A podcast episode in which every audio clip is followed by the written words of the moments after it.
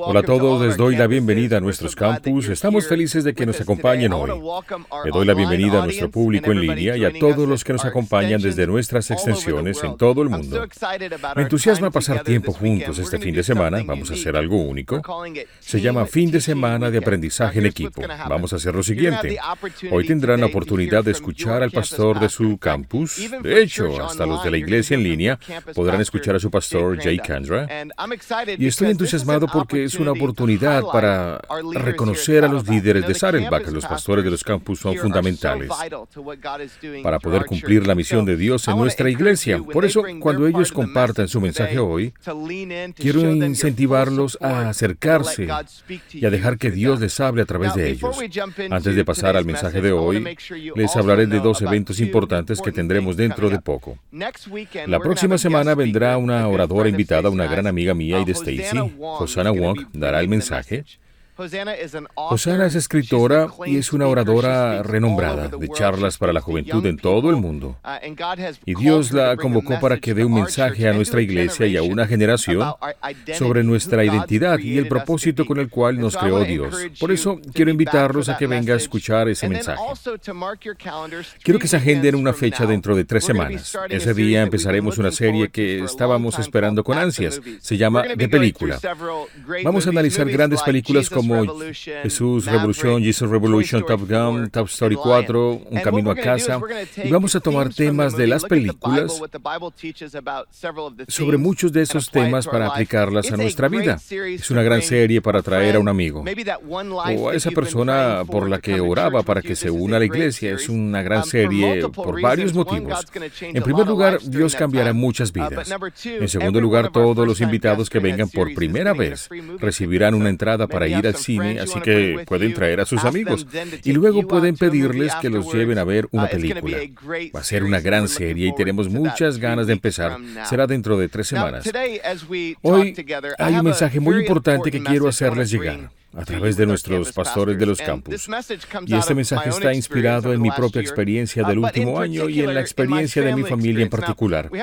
Hace poco pasó algo único en nuestro hogar. Aquí en Estados Unidos es verano y aquí creo que en todo el mundo los niños tienen mucho tiempo libre en verano, entonces estuvimos buscando cosas que hacer con todo ese tiempo libre. Y la semana pasada decidí ir al gimnasio con mi hijo mayor, Kedman, que tiene 16 años, y llegó un momento particular en mi familia. Ese momento minó mi confianza en mí mismo. Fui al gimnasio con mi hijo. Dicho sea de paso, él mide 1,93 y pesa 130 kilogramos. Es un chico fuerte y robusto. Pero ese día en el gimnasio pasó algo que nunca había pasado. Descubrí que mi hijo es más fuerte y que yo prácticamente en todo sentido, haciendo sentadillas, pecho, bíceps, todos los ejercicios. Tal vez ustedes se pregunten, ¿y eso qué importa? Pero para mí, como hombre de 42 años, pensar que ese niño al que alguna vez tuve en brazos que era del tamaño de mi antebrazo, ahora es más fuerte y puede levantar más peso que yo. Minó mi confianza. Entonces tengo un hijo de 16 años que es más fuerte que yo, tengo un hijo de 14 años que es más rápido que yo, y tengo una hija de 9 años que es más inteligente que yo.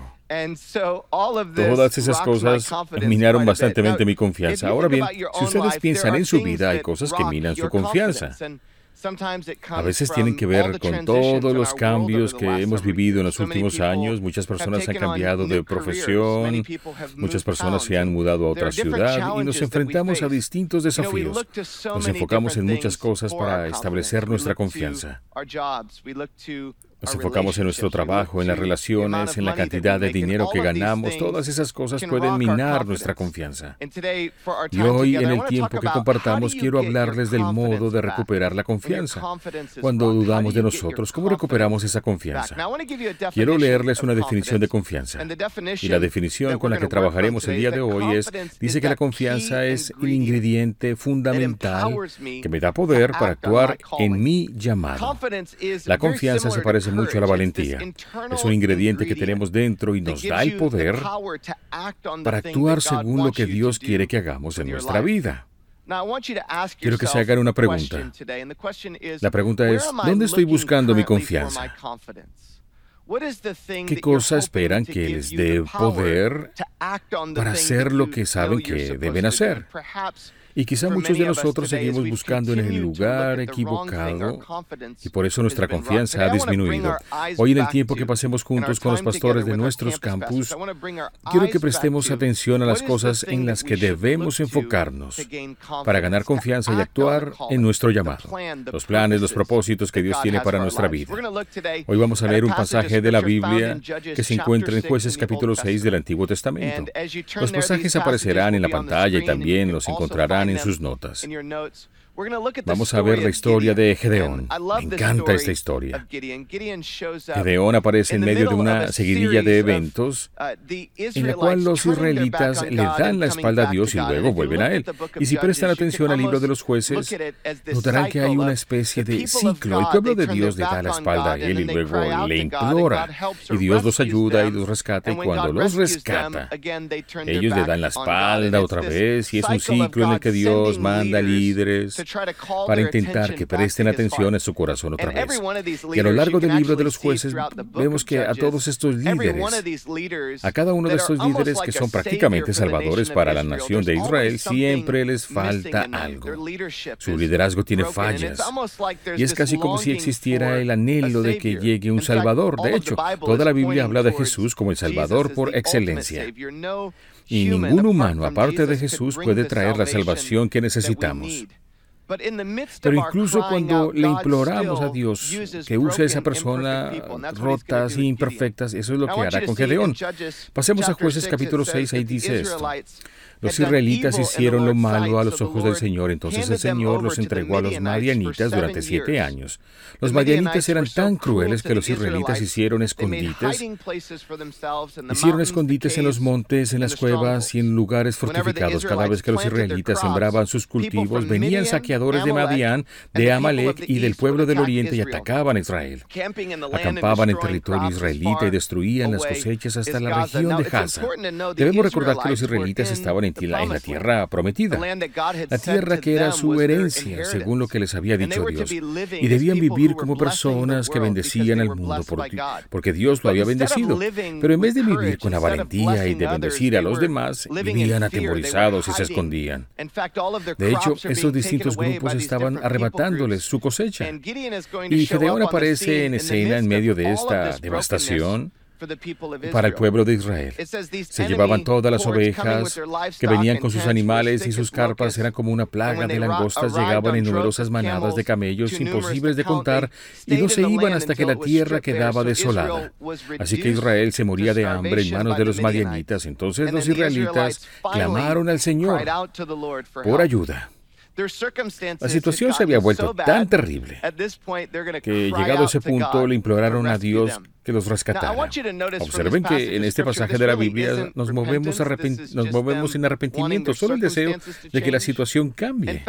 De hecho, muchas veces, no sé si esto les habrá pasado alguna vez, uno desea que las cosas cambien, quizá no están contentos con su situación matrimonial o la relación con sus hijos, o no les gusta la situación económica, y necesitan que alguien los ayude y le imploran a Dios. Y aunque solo sea un grito de auxilio, Dios quiere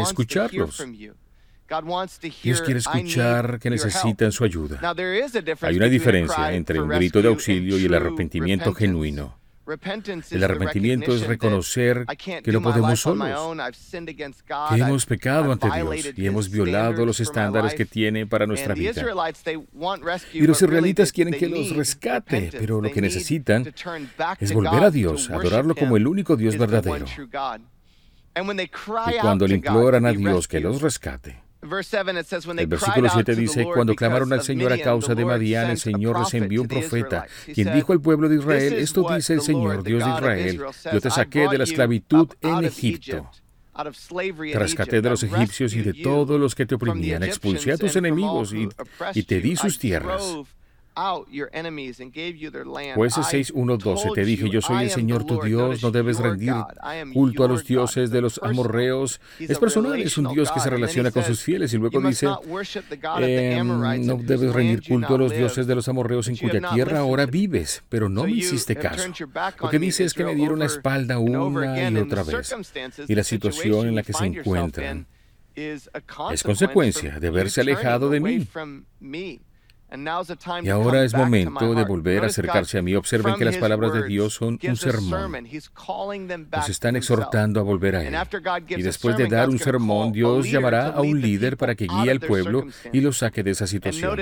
Observen qué pasa entonces en el versículo 11 y dice, después el ángel del Señor vino y se sentó debajo del gran árbol de Ofra que pertenecía a Joás del clan de Abiaser. No se confunda, no es Ofra, es Ofra. En el gran árbol de Ofra que pertenecía a Joás, Gedeón, hijo de Joás, estaba trillando trigo en el fondo de un lagar para esconder el grano de los madianitas. Entonces el ángel del Señor, eh, si fueran Dios y buscaran un líder que guíe al pueblo con valentía, elegirían a alguien que está escondido Gedeón eh, estaba literalmente escondiéndose de la gente de la cual Dios quería rescatar a los israelitas. Y quizás algunos de nosotros, yo por ejemplo, le, diríamos a Gedeón, Gedeón, sal de esta situación. No podrás ser líder si vives asustado y si eres un cobarde. Gedeón, tienes que ser valiente. Pero quiero que notes que el enfoque que Dios toma es el mismo que toma conmigo y me alegra. Y también con los demás. Dios mira a Gedeón y antes de que él responda con coraje, antes de que responda con confianza al llamado de Dios para él, Dios lo mira y le dice, el Señor se le apareció y le dijo, guerrero y valiente, el Señor está contigo. Observa cómo Dios le habla a la identidad de Gedeón. Dios lo llama antes de que, de que muestre coraje, lo llama héroe formidable. Él lo convoca, lo llama a rescatar al pueblo de Israel. Y esto es lo que Dios hace. A lo largo de la Biblia, Dios tiene una forma de cambiarnos. De adentro hacia afuera, quizás lo hayas experimentado antes. A veces lleva un tiempo que nuestro comportamiento se alinee con lo que sucede en nuestro interior. Dios cambia nuestra mente y corazón, pero comienza con nuestra identidad. Así que el primer punto que quiero que tomes nota es que para vivir con mayor confianza tengo que descubro la identidad que Dios me dio. ¿Qué dice Dios sobre mí? Hay mucho que Dios dice sobre ti cuando pones tu fe en Jesús. Las escrituras dicen que te traslada desde el reino de las tinieblas al reino de la luz. Las escrituras dicen que cuando Jesús murió en la cruz, el Padre hizo que Jesús, quien no cometió pecado, se hiciera pecado por nosotros para que en Él recibiéramos la justicia de Dios. En el libro de Colosenses dice que ahora, si estamos en Jesús, si confiamos en Él para obtener el perdón, ahora estamos escondidos con Cristo en Dios. Eso quiere decir que el Padre, el Padre Celestial, cuando te ve, Él ve toda la justicia de toda la obediencia de Jesús el Hijo. Todo se te concede y se aplica a ti. Es muy diferente de lo que enseña el mundo. El mundo enseña que tu identidad viene de lo que puedes hacer, de tu comportamiento, de tu desempeño. Quizás aspiras a muchas cosas para satisfacer ese deseo interno de tener una mayor sensación de confianza con tu identidad. Quizás pienses que teniendo cierto trabajo o trabajando para cierta empresa o teniendo un ascenso, entonces triunfarás, te sentirás mejor y con mayor confianza. Pero cuando obtienes ese ascenso, no sientes ninguna diferencia interna. Quizás pensaste que sería el auto o la casa en la que vivirías, pensaste que si manejaras ese auto sentirías más confianza. Pero luego, cuando el cuero se desgasta, no tienes la confianza que creíste que ibas a tener. Quizá pensaste que al tener cierta cantidad de dinero, entonces tendrías confianza. Quizá incluso tú como estudiante, algunos como generaciones de jóvenes con el mundo en ciernes, eh, quizá pensaron si pudieras hacer algo con mi identidad, o si pudieras cambiar mi sexualidad o hacer algo diferente. Entonces de alguna manera obtendré confianza. La decisión o esa elección que hiciste te deja sin la confianza que pensaste que tendrías. Todo esto que viene del mundo exterior nos presiona nos presiona para intentar cambiarnos a esa imagen, pero Dios nos cambia de afuera hacia adentro. Así que cuando te ves como Dios te ve, ¿quién eres? Eres un hijo de Dios, una hija de Dios, llamado por Él, elegido por Él, ungido, santo. Todo esto es lo que Dios ve de ti. No eres lo que dice el mundo, eres lo que Dios dice que eres. Y cuanto más aprendas a verte a ti mismo, Como Dios ve, entonces con más confianza vivirás. Ahora hay tanto más que el mundo nos diría, nos dirá. Y por eso es tan importante que estemos anclados en la palabra de Dios para permitir que la voz amorosa de Dios y su bondad nos hable todos los días. Quiero animarte a leer la Biblia y ver todas las cosas que la Biblia dice sobre tu identidad en Jesús. Santo, amado, escogido, vestido con amor, bondad y compasión de Dios, todo eso. Cuando nos vemos de esta manera comienza a cambiar nuestro comportamiento.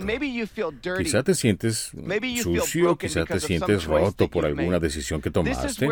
Aquí es donde el mensaje del Evangelio, el mensaje de Dios, el mensaje de Jesús de la cruz es tan distinto a cualquier religión del mundo. La religión te dice que si te desempeñas y haces el bien, medirás tu perfección. De alguna manera con esto ya alcanzarás ese cierto nivel de rectitud. Pero el mensaje de Jesús es otra cosa. No se trata de lo que haces o de lo que puedes hacer. Se trata de lo que Él ha hecho y todo lo que ha hecho cuando creo, creo en Él y se aplica en mí. Así que ahora yo, tu hijo, hija de Dios, escogido, santo, eso te aliente y te dé confianza. Ahora sí vamos al punto 2 y 3. Quiero animarlos a que junten sus manos por mi pastor de campus favorito, ya que viene con la continuación del mensaje.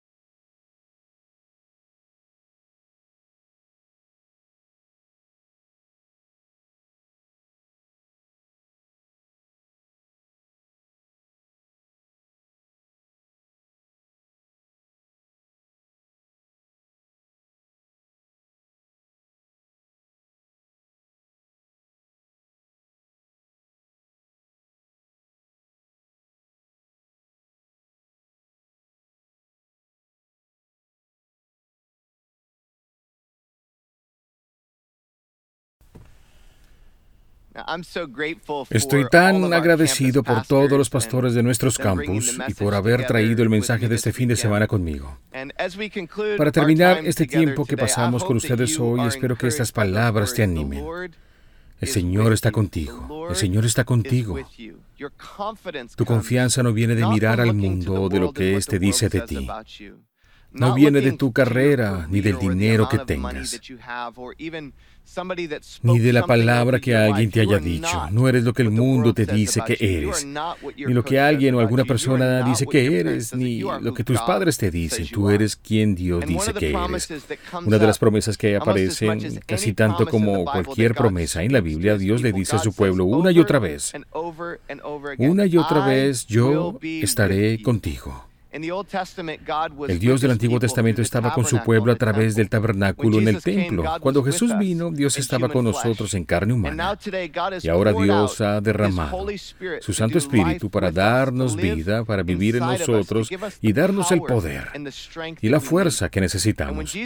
Cuando Dios encomendó a sus discípulos ir por todo el mundo y hacer discípulos en todas las naciones, la promesa que Jesús estaría, yo estaré con ustedes hasta el fin del mundo. Yo estaré contigo siempre. Nuestra confianza viene de saber que Dios está con nosotros. Quizás escuchaste esto si has venido antes. Stacy y yo hemos hecho un viaje recientemente por nuestro 20 aniversario. Siempre hay un poco de desintoxicación cuando estás de regreso. Has comido muchos postres, pero la parte más difícil para mí al regresar de vacaciones con Stacy es que hemos estado juntos todo el día, todo el día, y me encanta estar con ella. Hay algo especial en esto. Hay como una privación que siento por no poder estar juntos eh, después de las vacaciones y estaba pensando en eso con relación a Dios. Tú sabes el anhelo de vivir la vida con Dios. La promesa de que con el poder del Espíritu Santo Él está conmigo. Así que en tus momentos más profundos y oscuros, tus tiempos de pérdida o cuando tu confianza se estremece, en esos momentos en que luchas y clamas, Dios está contigo. Hoy quiero invitarte a abrir tu corazón. Tú sabes, hay algo muy poderoso en esta oración que la iglesia hace para pedir, ven Espíritu Santo, quiero vivir la vida contigo. Y hoy quiero invitarte para terminar este tiempo conjuntos a que simplemente clames a Dios como los israelitas clamaron. Pero hoy clamamos a Dios con un verdadero sentido de arrepentimiento. Quizás hayas vivido la vida en tu propio poder, en tus propias fuerzas. Quizás hayas vivido buscando en el mundo una definición de tu identidad. Quizás hayas vivido para cumplir tu propósito en lugar del de Dios. Quizás ahora regreses con un verdadero corazón de arrepentimiento.